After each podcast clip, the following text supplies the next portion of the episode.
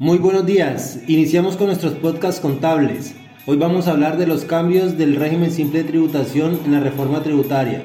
Estamos con mis compañeros Gerson Joan Valenzuela, Carlos Albeito Kika y quienes habla Yamida Pache. Iniciamos, señor Gerson. Bueno, bueno, iniciamos viendo los principales cambios eh, en el artículo 42, en los prestadores de servicios profesionales.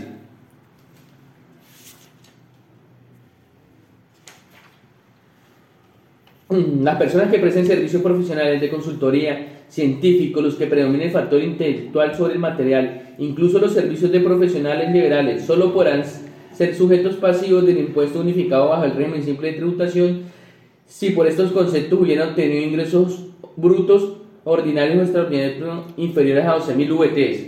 O sea que desde este punto de vista, en el artículo 42 nos está limitando a las profesiones liberales a 12.000 VTs, que para este año estamos hablando de o el año pasado estamos hablando de 500 millones de pesos. No sé qué opinión tengan ustedes sobre este requisito. Bueno, pues inicialmente aclarar que eh, anteriormente las profesiones liberales las podríamos encontrar enmarcadas dentro de lo que era el anterior grupo 4, perdón, el grupo 3. Entonces, eh, pues en este caso lo que está haciendo es separar esas profesiones liberales y ah, pues como que aumentando la, la tasa impositiva, ¿no? Porque ya estamos manejando tasas del 7,3, 8,3, eh, lo que pues de comparando de año 2022 al año 2023 pues le va a afectar significativamente por el tema de, lo que va a tener que pagar en componente simple. Eh, esto también pues considero yo que afecta mucho a, los, a las profesiones liberales pues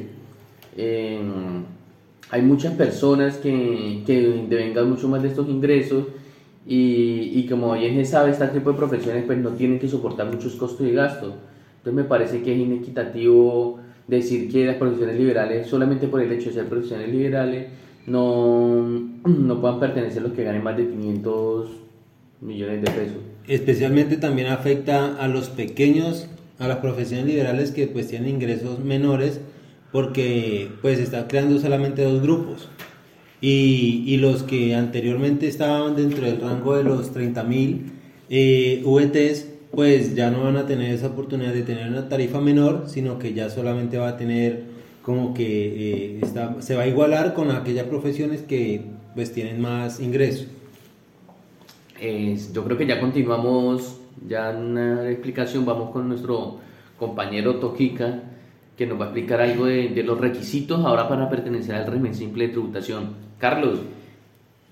El artículo 42 nos indica que para pertenecer al régimen simple, ahora artículo 6 del, perdón, el, numeral 6 del artículo 905 del Estatuto Tributario, nos dice, la nueva, con la nueva reforma nos dice que eh, las personas naturales jurídicas deben contar con la inscripción respectiva en el registro único tributario, es decir, el RUT, y con todos los mecanismos electrónicos de cumplimiento, firma electrónica y factura electrónica y o documentos equivalentes electrónicos.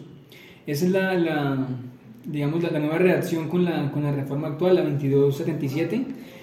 Y anteriormente eh, lo que decía era que las personas naturales o jurídicas debían estar al día con sus obligaciones tributarias de carácter nacional, departamental y municipal y con sus obligaciones de pago eh, de contribuciones al sistema de seguridad social e integral también debe contar con la inscripción respectiva en el RUT eh, y con todos los mecanismos electrónicos y de cumplimiento de firma electrónica y de factura electrónica. Hay un, un, cambio y es que agregan la obligación de cumplir con el tema de los documentos equivalentes electrónicos. Y eh, además de, de, de, esto, pues mm, actualmente digamos que omitiría el hecho de estar al día con los pagos tanto en temas fiscales como en temas de para fiscales y seguridad social. Eso es algo muy importante porque a mí me parece anteriormente, o sea, muy, ¿cómo decirlo? Muy, mejor dicho, uno no pertenecer por el simple hecho de, de, no, de no estar al día, pues me parecía que, que, había una desventaja frente a las personas que no podían pertenecer, viendo que, que esta manera de formalizarse, de, mm, bueno, de pagar prácticamente menos impuestos, y, y poder generar mucho más empleo, dinamizar la economía.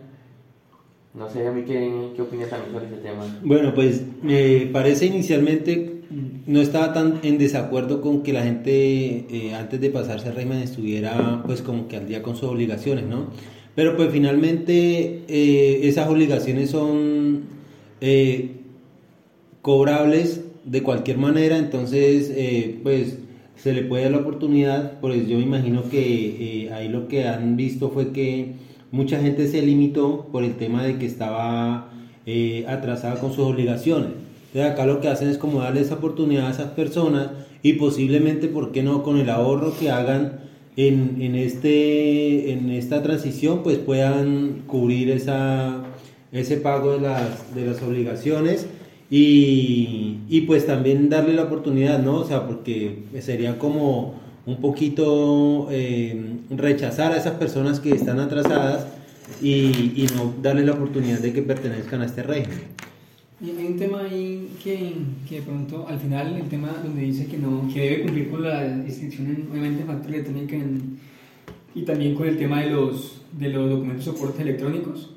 O sea, el régimen simple como tal se entiende que no hay obligación de soportar costos y gastos para la, para la presentación de, o deducción perdón, de, de, renta porque pues, el mecanismo de, de, de renta diferente es el régimen simple pero prácticamente como que empieza a abrir la, la puerta para, para que cumpla con ciertas obligaciones que también cumple el régimen ordinario, ¿no? Sí, sí ya lo, yo creo que más adelante uno de los requisitos va a ser que transmita. En este momento, pues no, como usted lo dice, Carlos, no necesita esto, que, que, que, transmita porque no necesita soportar costos y gastos, pero va a llegar un momento en que lo va a obligar a, transmitir para así poder cruzar información electrónica, saber qué costos ha adquirido, qué factura eh, adquirido, nómina electrónica, pero adicionalmente hay, es, a él sí le aplica lo de el recibo de las facturas a crédito para el tema de, la, de el costo, la, bueno, está diciendo para el tema del IVA descontable, ahí sí le aplicaría. Pero y además de que ellos tampoco están obligados a, a reportar información exógena, ¿no? Depende de si cumplen los requisitos dependiendo de los topes y cumplir los requisitos, tendría que estar reportando información exógena. O sea, tendría que ya cumplir los requisitos de cada uno. Los normales. Los normales, pero pues hay unos específicos para el grupo. Ah, ok, hay, hay, hay, hay un grupo, o sea, hay, hay, unas tarifas especiales para el régimen simple de tributación para reportar exógeno. Sí, eh, eso, eso vamos a, a, tratarlo más adelante en la, cuando vayamos a tratar ya el tema de, de la resolución exógena para el año 2022. Muy pronto. Eh, bueno, entonces también como para cerrar el tema con respecto a los documentos electrónicos, yo creería, o sea, que es como un dulcecito, ¿no? Que, que se le está dando al régimen simple, pero pues ya más adelante va a tener la obligación de, de hacer el reporte, ¿no? Eh, ¿Por qué? Porque en este momento pues hablamos del documento soporte. No tiene la obligación, pero pues la DIAN sí va a necesitar eh, para el tema de cruce de información pues que se informe eh, las personas que de pronto hayan tenido relación relaciones comerciales con, con, los pertenecientes al simple, pues poder hacerle seguimiento a, las, a los ingresos que pudieran tener, ¿no? Hablo de los contratistas y personas naturales que de pronto no están obligados a facturar, pero que tienen esa, esa relación, tienen esos ingresos y que posiblemente pues puedan quedar por fuera del radar al, al una persona del simple o un perteneciente al régimen simple no va a ser como tal ese, la transmisión de ese documento soporte. Entonces continuamos ahora eh, pues con algo que trata en artículos 43, que son los sujetos que no pueden optar por el simple, eh, y en este caso pues se adiciona al, 900, al artículo 906 del Estatuto Tributario el numeral 11. ¿Qué nos dice este numeral 11? Nos habla de las actividades económicas 4665, 3830 y 3811, que se refiere como a toda esa recuperación de materiales, ¿no? Entonces, la compra de desperdicios de chatarra, el procesamiento de desechos metálicos y la recuperación como tal de esos materiales. Entonces, eh, pues a estos, a, estos, a estas personas que pertenecen a estos, que desarrollan estas actividades, pues tienen eh, una tarifa muy baja, pero también tienen una condición muy, muy eh, restrictiva, ¿no? Y este se refiere eh, al, a la utilidad neta que debe ser inferior al 3%, ¿sí? Sobre el del ingreso bruto. Entonces, ¿qué está pasando? Pues que eh, ellos deben mantener esa, esa utilidad sobre su ingreso bruto por debajo del 3% y eh, al momento de pasarse pues ya no van a poder seguir dentro del, dentro del simple. Entonces pues mm, lo vemos de pronto como algo que, que no es muy favorable porque ahí va a tener entonces el, el contribuyente que estar pendiente de que no se eh, supere la, la utilidad, de pronto estar pendiente cada mes o, cada cierre de que no se vaya a superar y si va superando, pues entonces van a, tomar medidas para mantener ese, ese margen para no salirse del simple. Entonces, ¿qué puede pasar ahí? Pues que haya eh, ingresos no facturados, pues para no aumentar ese costo, o que haya de pronto eh, busquen costos o terceros ficticios para poder eh, mantener este, este margen. No sé qué opinan los señores. Sí, pues realmente se me hace así inequitativo, pues, pues ellos tendrán sus, sus análisis. Este es sobre todo estos temas de, de estas actividades económicas que algunas son temas de carácter muy informal o, o, que se han formalizado, pero pues no reportan lo que deben reportar realmente, ¿sí? Eh, entonces, pues lo que está haciendo es que, es que prácticamente es enviable pertenecer a, a, a ese régimen a menos que ajusten ajusten su, su realidad económica, ¿sí? Aunque de cierta forma también abre, abre la puerta a la, a la, formalización, porque como Gerson lo dice, es, un, es un, grupo, eh, unas actividades económicas que en su mayoría operan de manera, de manera informal, ¿no? Que obviamente pues al momento de, de reportar o hacer el reporte de la totalidad de sus ingresos, eh, pues puede que tengan unos ingresos superiores a los que, a los que están indicados en, las tablas para pertenecer a dicho, a dicho grupo y que su utilidad puede ser superior a ese 3%. Quizás por el mismo hecho de, de, de ser un grupo tan, tan informal, pues se les facilite ingresar allí, pero pues es el tema, pues tendrían que llevar contabilidad y el control de, de sus ingresos y todo el tema para poder estar pendientes de cuándo o en qué momento pudiesen correr riesgo de estar por fuera del de, de, régimen simple de acuerdo a nivel de, de sus ingresos. Listo, bueno, continuamos con los cambios de las tarifas. Vamos a, a grosso modo, vamos a ver los cambios en una tarifa a otra. Vamos a observar que, que hubo unas reducciones en muchas tarifas, pero al que principalmente afectó fueron a los profesionales. Comenzamos con las tarifas para las tiendas pequeñas mini mercados, micromercados y peluquerías y tenemos la siguiente tabla. Entonces estamos hablando de que teníamos anteriormente que de 0 a 6.000 VT pagan el 2%, ahorita pasan a pagar el 1,2%. De 6.000 a 15.000 VT pagan el 2.8, pasan al 2. siguen en el 2.8. De 15.000 a 30.000 VT están en el 8.1 y pasan al 4.4. De 30.000 a 100.000 VT estaban en el 11.6 y pasan al 5.6. En este grupo es muy importante porque hay una reducción significativa. A modo de ejemplo, podemos ver que si teníamos en el año, eh, con la reforma anterior, eh, 100 millones de pesos de ingresos con nubes para este grupo, ¿sí? Y en este momento tendríamos que estar pagando el 2%, entonces me darían sobre 200 millones de pesos tendré que pagar un impuesto de 2 millones de pesos y con la nueva reforma pasa a 1.200.000, agilizando pues así eh, eh, permitiendo así o, viendo más rentable irse uno para financieramente irse para este, este régimen simple con estas nuevas tarifas. Tenemos otras eh, tarifas para otras actividades. Entre estas otras actividades tenemos los servicios técnicos, mecánicos, donde predominan factor material sobre intelectual, o sea que estemos hablando de los electricistas, albañiles, servicios de construcción, talleres de mecánica y tenemos también una reducción en las tarifas. Como anteriormente lo mencionaba, de 0 a 6.000 iba de 1.8, ahorita pasó al 1.6, de 6.000 a 15.000 está en el 2.2, pasó al 2%, y de 15.000 a 30.000 está en el 3.9, pasó al 3.5, de 30.000 a 100.000 está en 5.4, pasó al 4.5. Seguimos ahorita con el expendio de comida y, y bebidas y actividades de transporte, esto lo dejaron en un grupo, eh, también tenemos cambios en las tarifas, está en, en, el primer rango, está de 0 a 6.000, está en el 3.4, pasó el 3.1, de 6.000 a 15.000 pasó el 3.8 al 3.4 y de 15.000 a 30.000 del 5.5 al 4% y de 30.000 a 100.000 pasó del 7% al 4.5%. En este grupo se observa que hay una disminución bajo la tarifa del régimen simple en los rangos, lo que consideran pues, muy benéfico para los contribuyentes. Y hay que acordar que, que a partir de este año, a diferencia, o sea, a partir de la reforma, con diferencia en anterior, ya empieza a cobrarse el impuesto, el hipoconsumo, ¿sí? Tenemos ya el nuevo grupo que estamos hablando anteriormente, que hablaba Yamil, que estaba la tarifa para, para el nuevo grupo de las actividades de educación y actividades de atención a la salud humana y asistencia social. Este grupo, pues como no, no estaba, pues tenían unas nuevas tarifas, que de 0 a 6.000, 3.7, de 6.000 a 15.000, 5, de 15.000 a 30.000, 5,4 y de 30.000 a 100.000, 5.9. Eh, ahora vámonos con los servicios profesionales de consultoría y científicos. Este fue el, grupo, considero yo, más golpeado por la reforma tributaria, puesto que en un principio la, no querían incluirlo, que lo querían, querían sacar. al final pudieron concertar y llegar a un acuerdo y los modificaron de la siguiente manera.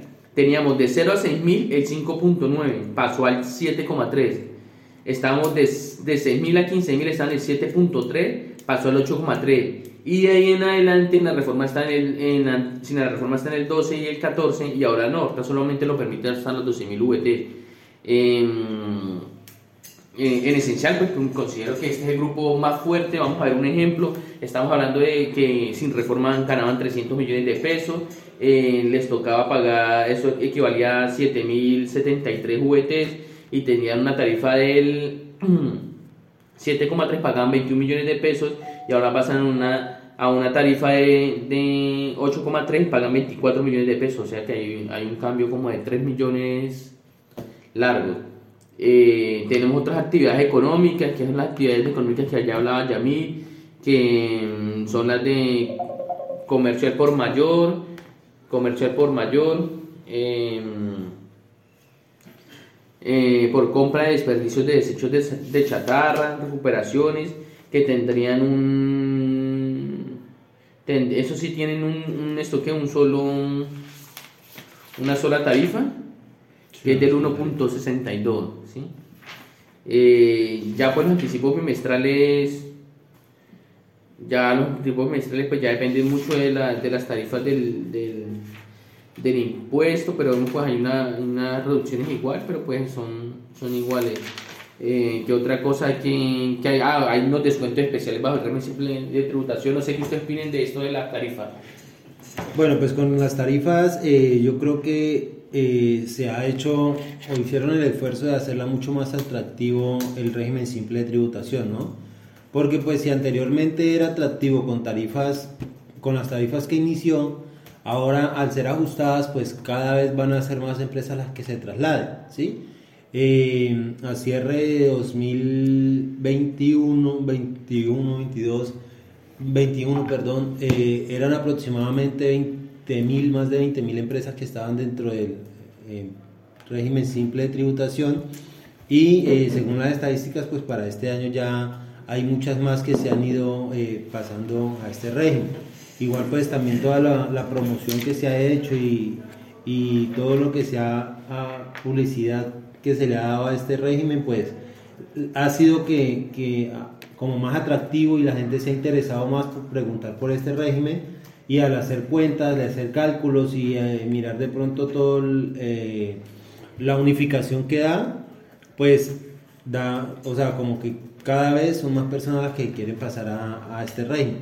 Acá pues lo, lo que hablaba Gerson eh, con las profesiones liberales pues sí estuvieron un poquito golpeadas porque pues le crea nomás dos, como dos rangos y sobre una tarifa alta. Entonces pues yo creo que ahí sí va, me imagino que más adelante lo estudiarán y, harán como algún cambio, no sé, me imagino yo. Toquita, ¿tiene alguna opinión sobre No, no, creo que compartimos el mismo, sentir con el tema de las, de las personas liberales. Y creo que quedan, quedan bastante, bastante limitadas por el tema de, de la inclusión para el límite que se les, se les coloca en el, nivel de ingresos. Eh, ya pues en cuanto a esto que ya en cuanto es a la presentación y la declaración de pago, pues todavía sí continúa con lo que anteriormente continuaba, que si no se paga, entiende como no, como no presentado y, y en este caso pues habría una falta como tal. Eh, algo especial que cambió en este caso viene siendo que los contribuyentes personas naturales que pertenecen al régimen simple de tributación que no superen los 30, eh, 3.500 VT deberán presentarla eh, de manera consolidada, o sea que no presentarán anticipos. ¿sí? Esto es lo que pues, ya me menciona con la nueva reforma. En su artículo 45 pues adicionó los parágrafos 2 y 3 y del 910. Eh, eh, esto me parece muy interesante porque al no presentar, bueno, depende, ¿no? Cómo usted maneje, pero es que le da, un, o sea, financieramente le da un flujo muy alto a las empresas para que puedan funcionar. Que los empresarios sean organizados y paguen es diferente, pero para mí le da un flujo interesante porque usted puede estar, tiene que presentar el IVA de manera anual, ¿sí? La renta de manera anual, hablándolo así, eh, todos los impuestos de manera anual, donde usted puede jugar con ese dinero y generar recursos, ¿sí? puede jugar con ese activo, generar recursos. efectivo para, Ajá, para, para generar- para generar Pero pues tendrán otros otros inconvenientes que hay mucha gente que le gusta ir sacando y ir pagando porque no, no quiere tener la plata porque la gastan, pero pues el tema es de, de cultura financiera. Y planeación tributaria también, obviamente, para que pues, quizás con antelación el contribuyente tenga idea y conocimiento de cuánto va a ser o cuánto sería valor, el valor a pagar durante todo el, todo el año. Porque muchas veces sucede eso, que cuando se hace el cálculo, lo primero que hacen es decir, bueno, eso es, eso es mucho o de dónde, porque ya el recurso no, no, no está en caja.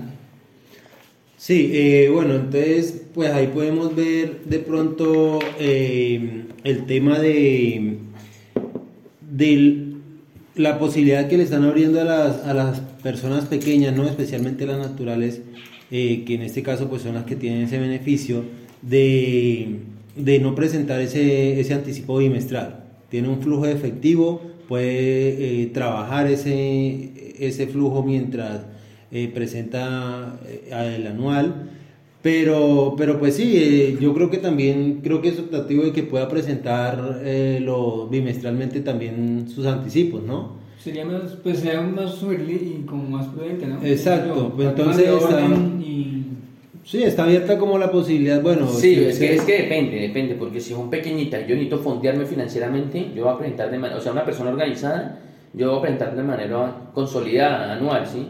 Porque es que, claro, yo estoy, habla- estoy hablando que estoy jugando, bueno, estoy jugando no, puedo utilizar los recursos que no son míos, estamos hablando de recursos del Estado, de IVA, ¿sí? Sí. Entonces puedo jugar para yo, eh, en lugar de irme para la parte financiera a sacar crédito, pues puedo jugar y pagar a final de año y jugar con la plata y generar más, con esos activos generar una rentabilidad mucho más alta. Igual hablamos de planeación tributaria, ¿no? Entonces una persona organizada, pues ella va a hacer sus cuentas, va a revisar su negocio, que lo conoce, y posiblemente no le dé a, a pagar mucho, ¿sí? Entonces diga, no, pues a mí no, como no me impacta tanto, eh, lo presento anual, eh, pago lo que me dé IVA, si de pronto el, el pago de seguridad social pues le favorece y le da no, en, el componente simple, que es lo que hemos visto, que, que el componente simple pues finalmente termina siendo bajito por el tema del pago de la seguridad social, entonces pues simplemente lo, lo va, o sea, depende de la planeación tributaria que tenga y va a decir, no, sí puedo pagarlo anual porque, porque ya sé y ya me proyecté cuánto me puede dar a pagar. Igual pues es de guardar cada vez... eh, o de prepararse para cuando ya llegue la hora de pagar, pues no tenga que de pronto quedar mal o tener que prestar para poder eh, cumplir con la obligación. Otro cambio que tenemos es el, el que el del, el del 4 por mil, el de la deducción del 4 por mil. Y a mí no, no puedo hablar sobre el tema. Bueno, entonces en el artículo 46 trata de crédito o descuento del impuesto unificado al simple eh, por ingresos de tarjeta de crédito, débito y otros mecanismos de pago electrónicos. Entonces, pues sigue de pronto, eh, en este caso, la búsqueda de que, de que todo se vuelva electrónico, de que todo se vuelva rastreable, por así decirlo. Y entonces acá, pues, como que incluye una nueva opción que es descontarse prácticamente el 4 por mil de, obviamente, eh, pues que esté eh, soportado, que el, el agente retenedor, en este caso los bancos, pues generen el certificado y pueda eh, tomar ese, ese 4 por mil. Entonces, pues veíamos que, bueno, literal, la norma dice, de forma optativa y excluyente al descuento indicado en el inciso anterior, el contribuyente podrá tomar como descuento tributario el gravamen a los movimientos financieros que hayan sido efectivamente pagados por los contribuyentes durante el respectivo año gravable, independientemente que tengan o no relación de causalidad con la actividad económica del contribuyente, siempre que se encuentren debidamente certificados por el agente retenedor y no exceda el 0,04 eh, esto pues significa el 4 por mil de los ingresos netos del contribuyente. Mm. También me dice, este descuento no podrá exceder el impuesto a cargo del contribuyente perteneciente al régimen simple de tributación simple y la parte que corresponda al impuesto de industria y comercio consolidado no podrá ser cubierta con dicho descuento. Entonces aquí hay varias cositas. Primero me dice que se podrá tomar como descuento tributario este 4 por mil eh, que haya sido efectivamente pagado y como lo comentaba, que sea certificado. También me dice, independiente, independientemente que tenga una relación de causalidad con la actividad. Hasta este, hasta este punto podemos decir, bueno, entonces todo lo que yo mueva por mi cuenta bancaria, le voy a poder descontar ese, ese gravamen, ¿cierto? Pero, entonces me dice eh, que no puede exceder de los ingresos netos, ¿sí? O sea, que este 4 por mil no puede, no puede exceder de los ingresos, eh, ¿cómo le digo? O sea, el cálculo de los ingresos netos. Es decir, eh, yo moví dinero en mi cuenta bancaria. Eh, sobre no lo moví todo, todo lo que recibí, todo mi ingreso no lo moví por la cuenta bancaria, sino que moví, bueno, ahí me enredé. Prácticamente me está diciendo usted puede tomar todo lo que todo lo que haya movido el gravamen que haya generado el, todo lo de su cuenta bancaria pero no podrá acceder del 4 por mil de sus ingresos netos entonces sí es, decir pues es, lo facturado es lo que yo haya recibido como ingreso se me hace que eso fue como una, una cosa muy inteligente por parte de Dios. Porque no, no es que obliga a bancarizar, lo que está obligando es que, o sea, está anticipándose, ¿sí? En lugar de descontarse todos los movimientos agravables, movimientos financieros que tiene usted en su cuenta, no solamente va a ser los de su ingreso y ya, eso es lo que está haciendo. No, y es que, pues, si yo lo analizo, pues, la verdad a mí me parece como, pues, como que no sé cuál será la intención de, de este nuevo artículo. Porque también me dice de, manera de forma optativa y excluyente al, al, descuento indicado en el inciso anterior. ¿Y de qué habla el descuento del inciso anterior? Pues de que todos los pagos electrónicos que se hayan recibido puede descontar el 0,5%. ¿Sí? Entonces, pues si yo comparo y hago cuentas, pues revisándolo, una, eh, me puedo tomar el gravamen de mis ingresos, u otra, me puedo tomar el 0,5 de mis ingresos. Entonces, pues finalmente, eh, como que veo yo como una, una maquilladita ahí, pero pues finalmente siempre voy a optar por el descuento de pagos electrónicos que habla el inciso anterior. En, en esencial, pues eso fue todo por hoy. Eh, queremos invitarlos a que nos sigan en nuestras redes sociales como Juirifinanzas, eh, en Instagram, en Twitter, Facebook, en TikTok. Muy pronto en YouTube. Y continuamos porque mañana, bueno, siguiente, mm, vamos a estar hablando de los cambios que han habido en el, en el impuesto al patrimonio y de muchos más. Entonces me despido, mi nombre es Gerson Valenzuela. Muchas gracias por su atención, mi nombre es Yamida Apache. Carlos Toquica. Hasta una próxima.